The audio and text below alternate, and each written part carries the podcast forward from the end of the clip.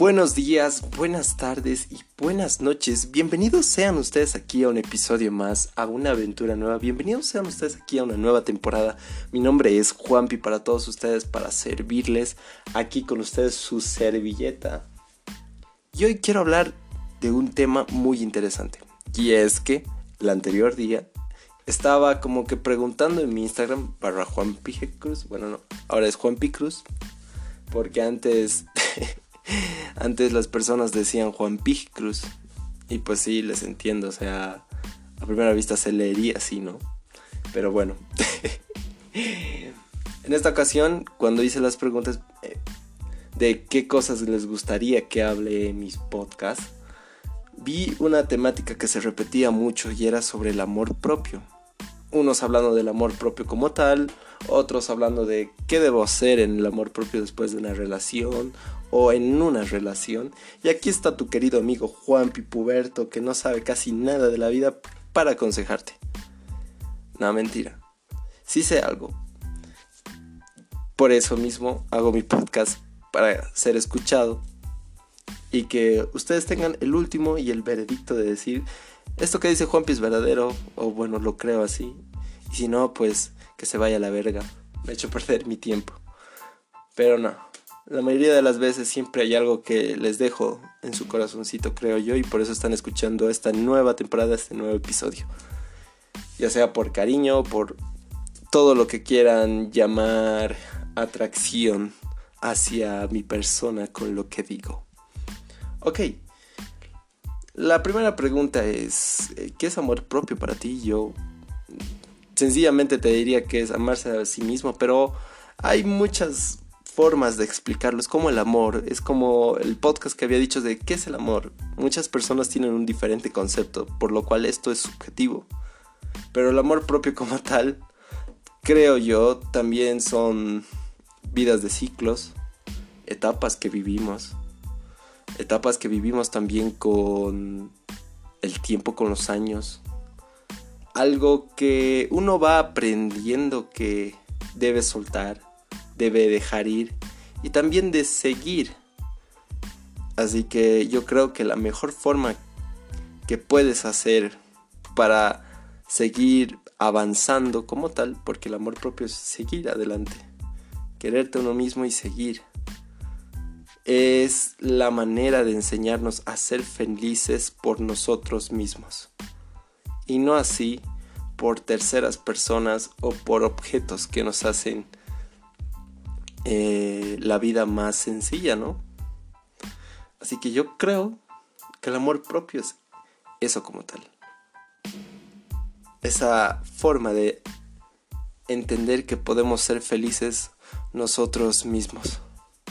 Aunque el mecanismo de tener a alguien al lado sea de más ayuda para lograr esa reminiscencia como tal, tenemos que entender que si nosotros entendemos que la felicidad está en nosotros mismos, ya lo demás viene por añadidura o bueno, sigue y fluye como una ola, aunque los bolivianos, yo como podcastero, no tengo mar, pero como las olas.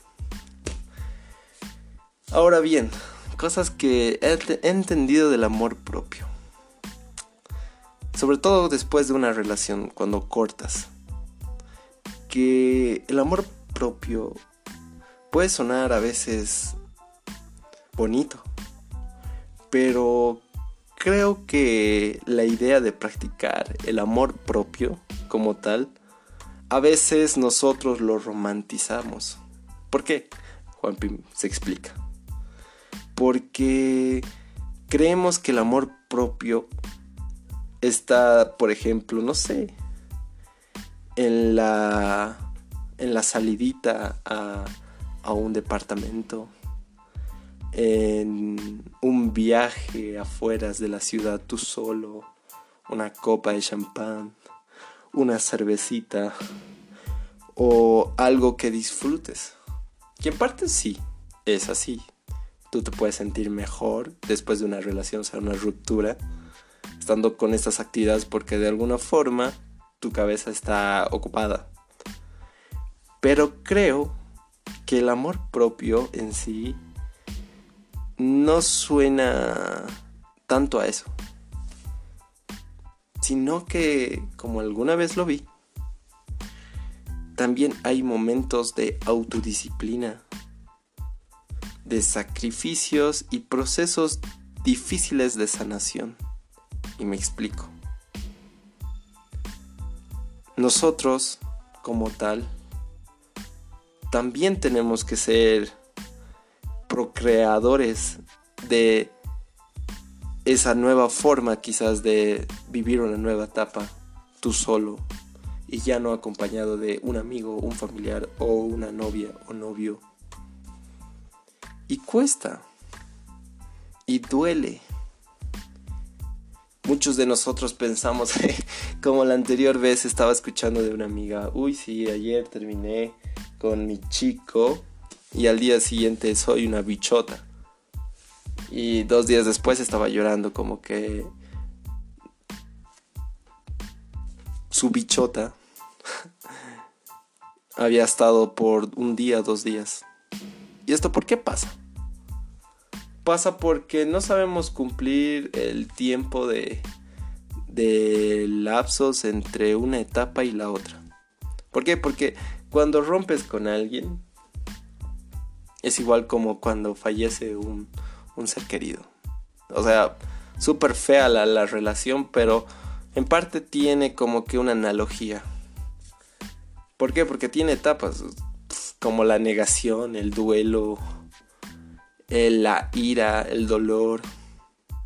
Y ya después llega un punto en el que el tiempo te ayuda a sanar y superar y ahí llega la superación. Entonces todas esas etapas tú las tienes que vivir y si tú no las vives, vas a estar estancado. Es por eso que creo yo ahora en mi experiencia, me costó pero entendí. Muchas gracias Windows, tengo que actualizar mi, Windows Defender. ¿Por qué? Porque ahora viene lo guionizado de esto. Porque entendí que las personas llegan a nuestras vidas por una razón. Mm, en una temporada quizás específica. A veces esta temporada puede ser corta y otras veces puede durar toda una vida. Porque entiendes que cada persona que nos rodea tiene un rol que cumplir que cada rol tiene una categoría diferente y que el dolor, escucha bien esto, llega cuando ponemos personas en las categorías equivocadas. También entendí que no debemos subestimar lo que sentimos, que en realidad lo que nos hace más fuerte puede también ser lo mismo que nos vuelve vulnerables entendí que no podemos curar una herida para luego abrir otra. Y aquí viene lo importante que había dicho antes. Que debemos respetar nuestros tiempos. Uno. Viviendo sin prisas. Y ojo, está bien que disfrutes, que salgas, que hagas. Que salgas con amigas nuevas, no sé. Lo que necesites para vivir esa superación. Siempre y cuando entiendas que el amor sin elección no es amor. ¿A qué, me, ¿A qué me refiero eso? O sea, puedes joder lo que quieras, porque pues, ahora en nuestra actualidad esto de joder está de moda, ¿no? Eso de, ah, es mi jodita, esto es mi culo, no sé. Tantas cosas. Dale. Pero cuando hables de amor, cuando hables de puta con alguien serio así, pensar dos veces pensado mil veces. ¿Por qué? Porque ya lo había explicado antes y el amor en nuestra coyuntura es algo más complicado, ¿no? Y ahí entro a lo que es el amor propio, porque también el amor es elegirse todos los días. Y eso lleva a que yo me quiera como soy, aunque quizás debo mejorar, ¿no? También entendí que mm, la lealtad es importante dentro de el amor y sobre todo del amor propio. Ser leal a ti mismo, y luego amar. Entendí también que lo importante no es lo que decimos, sino en la forma en lo que decimos. Ojo con eso. Que lo importante no es lo que hacemos, sino cuándo lo hacemos.